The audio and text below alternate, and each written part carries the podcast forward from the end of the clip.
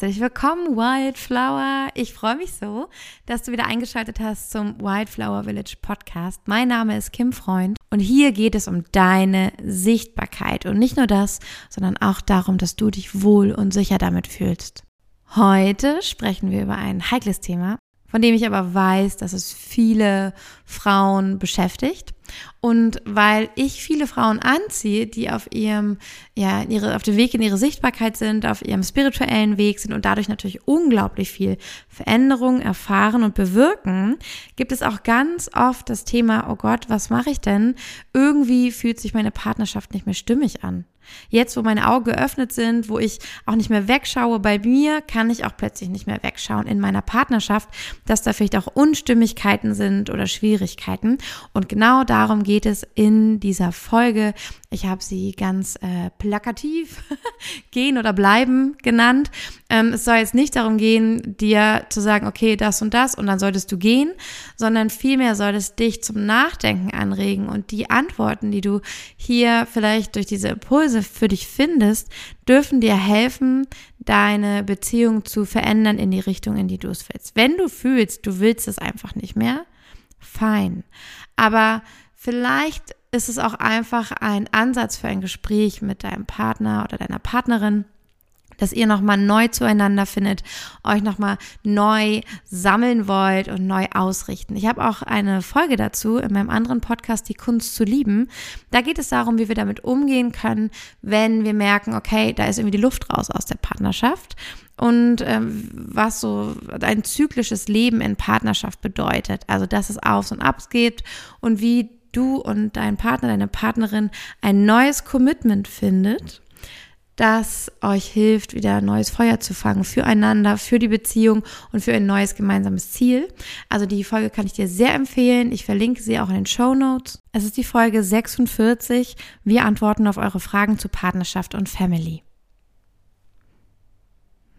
So, und heute kommen wir aber zu dir. Und ähm, wenn du jetzt an diesem Punkt stehst oder du eine Freundin hast oder eine Schwester, mm, eine Bekannte, die sich fragt, oh mein Gott, soll ich gehen oder soll ich bleiben? Ist es das? Lohnt es sich daran zu arbeiten oder äh, woran soll ich überhaupt arbeiten, damit es besser wird? Was, was wäre so das, was wirklich was verändern oder anschieben würde? Oder ist es besser, das Ganze loszulassen, weil ich mir selber was vormache?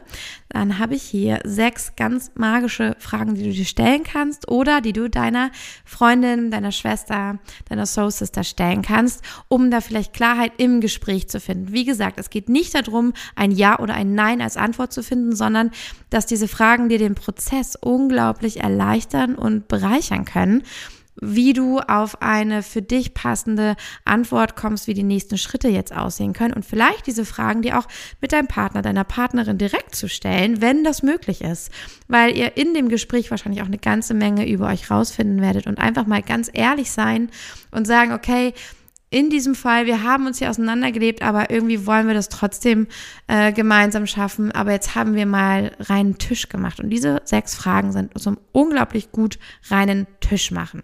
Diese Folge wird relativ knackig sein, weil ich dir einfach nur die Fragen mitgebe und ein bisschen kommentiere und dann ist es deine Aufgabe, da hineinzugehen oder dir vielleicht diese Folge schon mal abzuspeichern, falls du mal wieder an den Moment kommen solltest, wo du dir diese Frage stellst.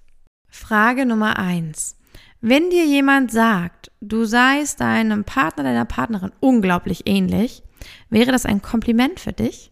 Würdest du dich darüber freuen oder würdest du direkt dementieren und sagen, nee, sowas mache ich gar nicht und auf gar keinen Fall und das wäre mir total unangenehm, wenn ich so wäre oder wenn ich das machen würde. Also die Frage, wenn dir jemand sagt, du seist deinem Partner unglaublich ähnlich, wäre das ein Kompliment für dich? Wenn dem nicht so ist, hast du auf jeden Fall schon mal die Info darüber, was dich vielleicht konkret stört oder was nicht deinem Wertesystem entspricht. Und dann kann man gucken, schaffst du es, ehrlich darüber zu kommunizieren? Kannst du in dieses Gespräch gehen und diese Dinge ansprechen? Und da gibt es ja diese schöne Regel, love it, change it or leave it. Also entweder kannst du, auch wenn das etwas ist, was vielleicht nicht ideal ist, kannst du es lieben, wirklich lieben und okay finden.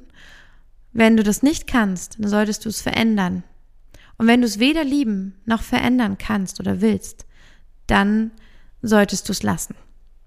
Dann ist es Zeit, einfach eine Grenze zu setzen. Frage Nummer zwei.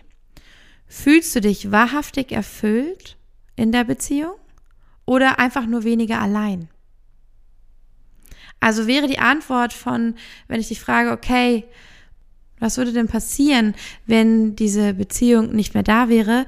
Und wenn sofort kommt, dann wäre ich allein. Und wenn das so deine größte Angst ist, oder auch die Angst ist, warum du dich nicht traust, ähm, zu gehen, aber eigentlich alles in dir sagt, ich will gehen, ich will das nicht, so will ich es gar nicht, aber ich will noch weniger allein sein oder ich habe Angst vorm Alleinsein oder ich weiß nicht, wie ich, wie ich dann mein Leben leben soll, wenn ich alleine bin, weil ich vielleicht zwei Kinder dann bei mir habe und gar nicht weiß, wie ich die versorgen soll, weil ich gar nicht den Job habe. Also wenn der Grund ist, dass das Alleinsein schlimmer ist als die Beziehung, da zu bleiben, dann wäre auch ein guter Moment, ernsthaft darüber nachzudenken, wie du das vielleicht lösen kannst. Und nicht die Beziehung dafür zu nutzen, um dich davor zu bewahren, weil das ist für dich auch kräfteraumt und toxisch. Und dann wirst du immer weniger in der Lage dazu sein, noch irgendwas abzupuffern, was schon an Stress in der Beziehung da ist. Frage Nummer drei. Lebst du in der Nähe deiner Partnerin, deines Partners, dein sogenanntes unapologetically self, also wirklich, dass du richtig du selbst sein kannst und zwar nicht in dem Sinne von ich mache was ich will und I don't care. ja, wir sind immer noch mitfühlende Menschen, die in Gemeinschaft leben und natürlich auch äh, einander respektieren, aufeinander Rücksicht nehmen, aber gibt es Charakterzüge, die du komplett versteckst? Trägst du eine Maske? Hm, passt du dich besonders an oder lässt du bestimmte Seiten niemals raus? Ziehst du immer den Bauch ein oder ähm, I don't know. Das kann natürlich auch an dir liegen. Es kann an dir liegen, dass du denkst, du kannst dich nicht wahrhaftig zeigen.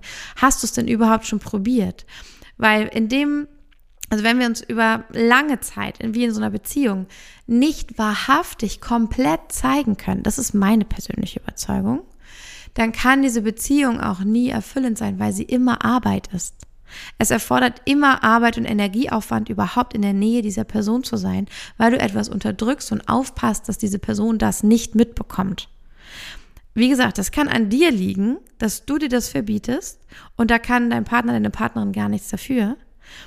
Oder aber der Partner, die Partnerin findet das ähm, nicht in Ordnung, dass du so laut bist, dass du so viel redest, äh, beschämt dich, wenn du in, weiß nicht, nach einem Treffen wieder die und die Geschichten erzählt hast oder oder oder äh, findet deine deine äh, betrunkene Seite super peinlich oder findet es total unangebracht, wie du dich eigentlich kleiden würdest und deswegen kleidest du dich ganz anders, machst andere Haare, hast einen anderen Job, weil er findet, naja, äh, sowas wie Heilpraktikerin sein ist ja irgendwie auch lächerlich, du solltest einen richtigen Job, irgendwie sowas.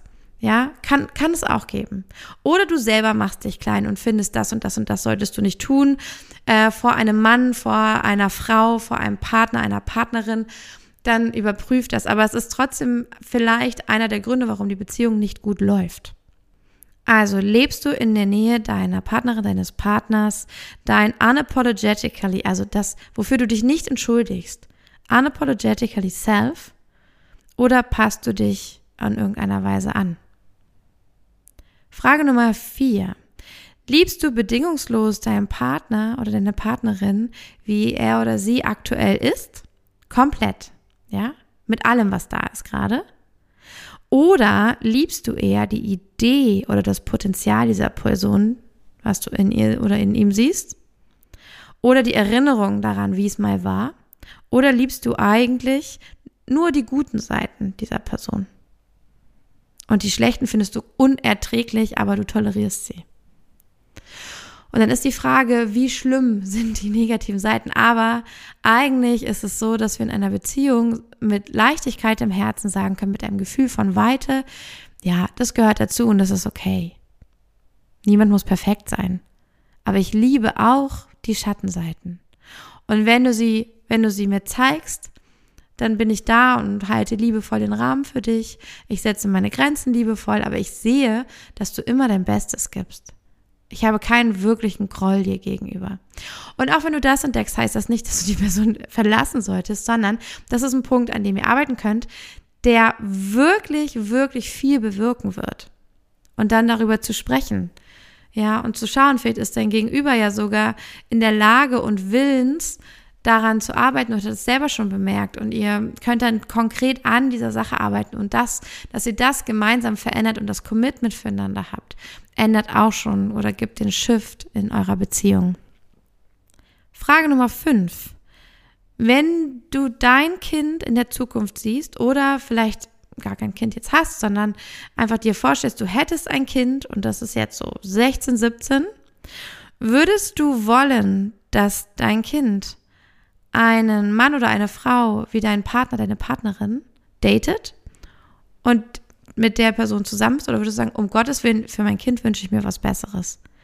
Ich wünsche mir nicht diese Streits zu Hause. Ich wünsche mir nicht diese Auseinandersetzung. Ich wünsche mir nicht, dass mein Kind sich so und so fühlt, wie ich mich in der Nähe meiner Partnerin, meines Partners fühlen muss und das irgendwie hinnehme. Ich würde für mein Kind etwas anderes wollen. Dann hast du auch schon Indikator, ob hier eigentlich alles okay ist und du dir künstliches Drama erschaffst oder ob wirklich, ob hier wirklich was verändert werden muss, damit es so weitergehen kann in der Partnerschaft. Ich finde diese Fragen sehr.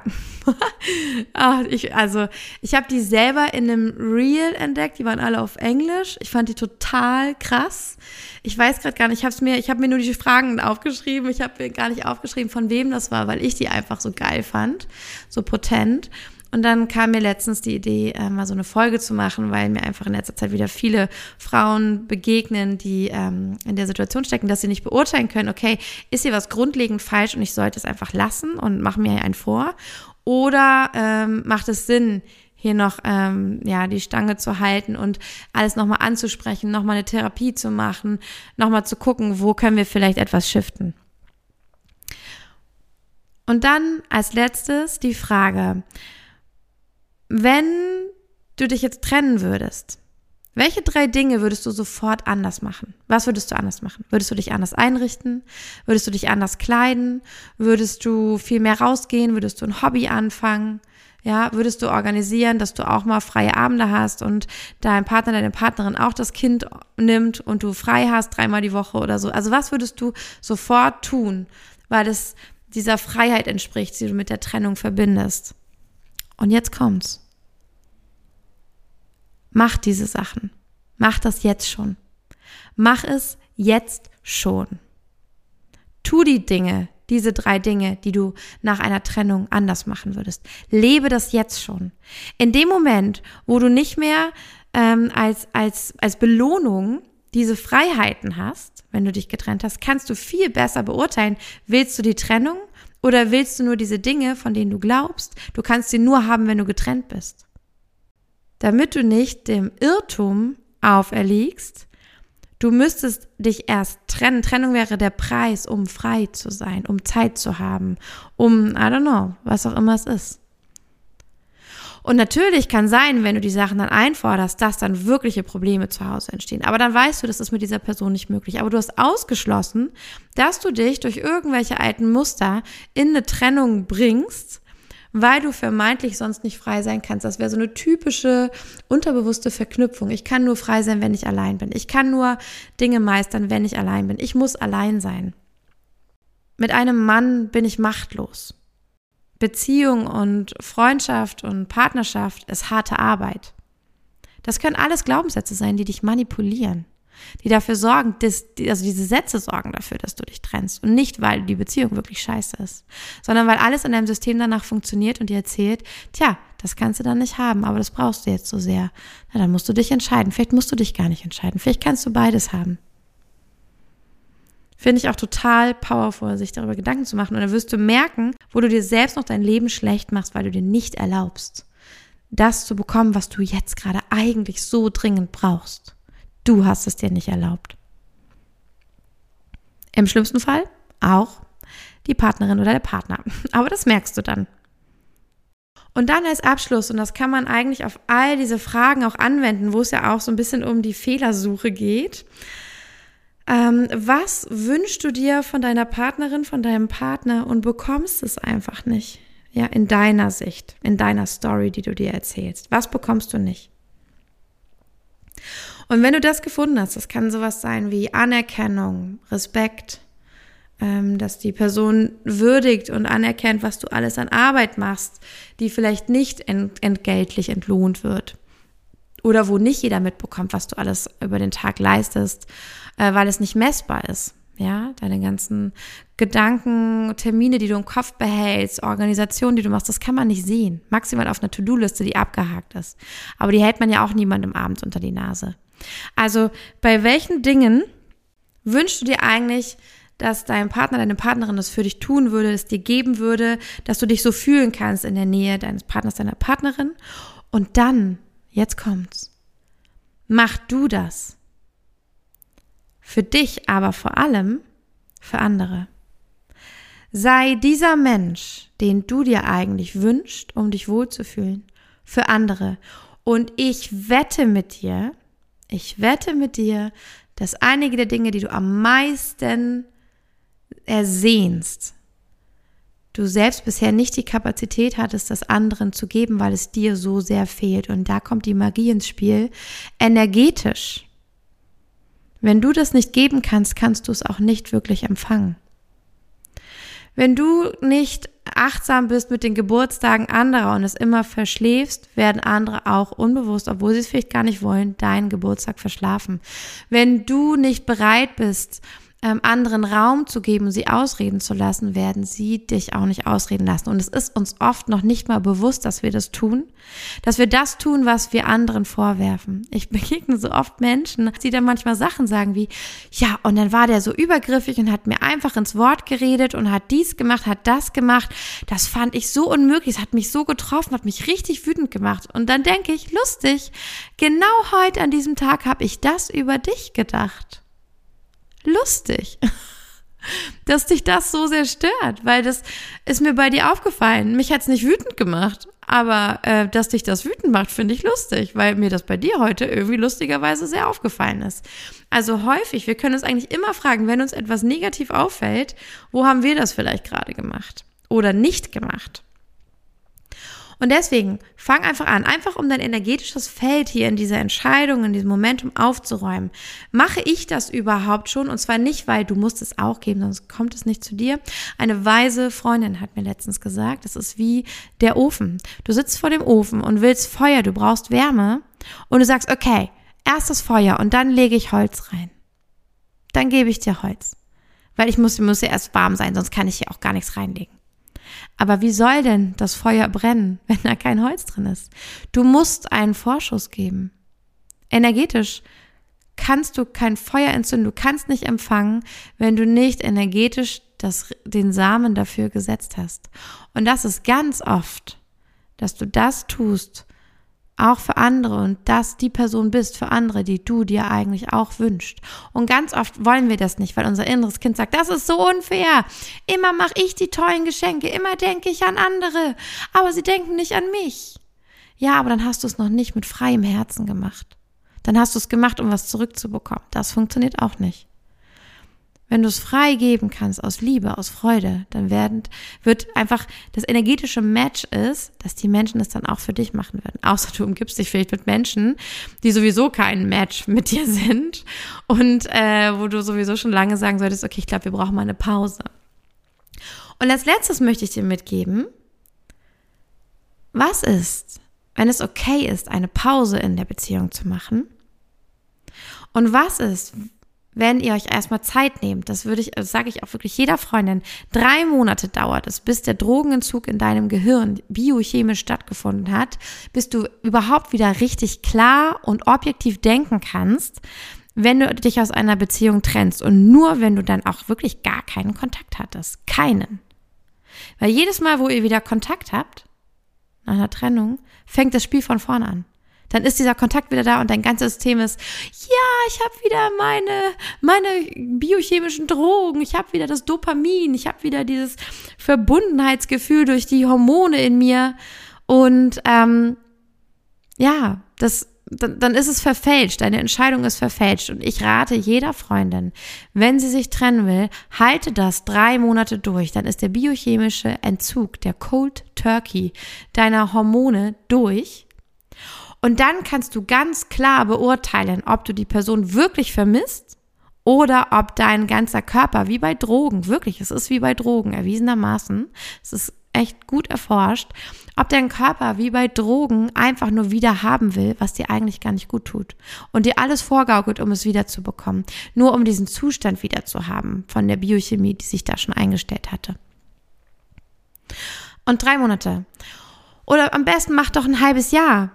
Und ganz ehrlich, wenn es sein soll, dann lauft ihr euch wieder über den Weg. Wenn es sein soll, dann ist da wieder die Flamme und das Feuer. Und vielleicht braucht es einfach diese Pause, in der ihr euch mal getrennt weiterentwickeln konntet, um euch dann in einem Modus zu begegnen, wo ihr plötzlich wieder Feuer füreinander fangen könnt, weil jeder die Entwicklung gebraucht hat für sich alleine.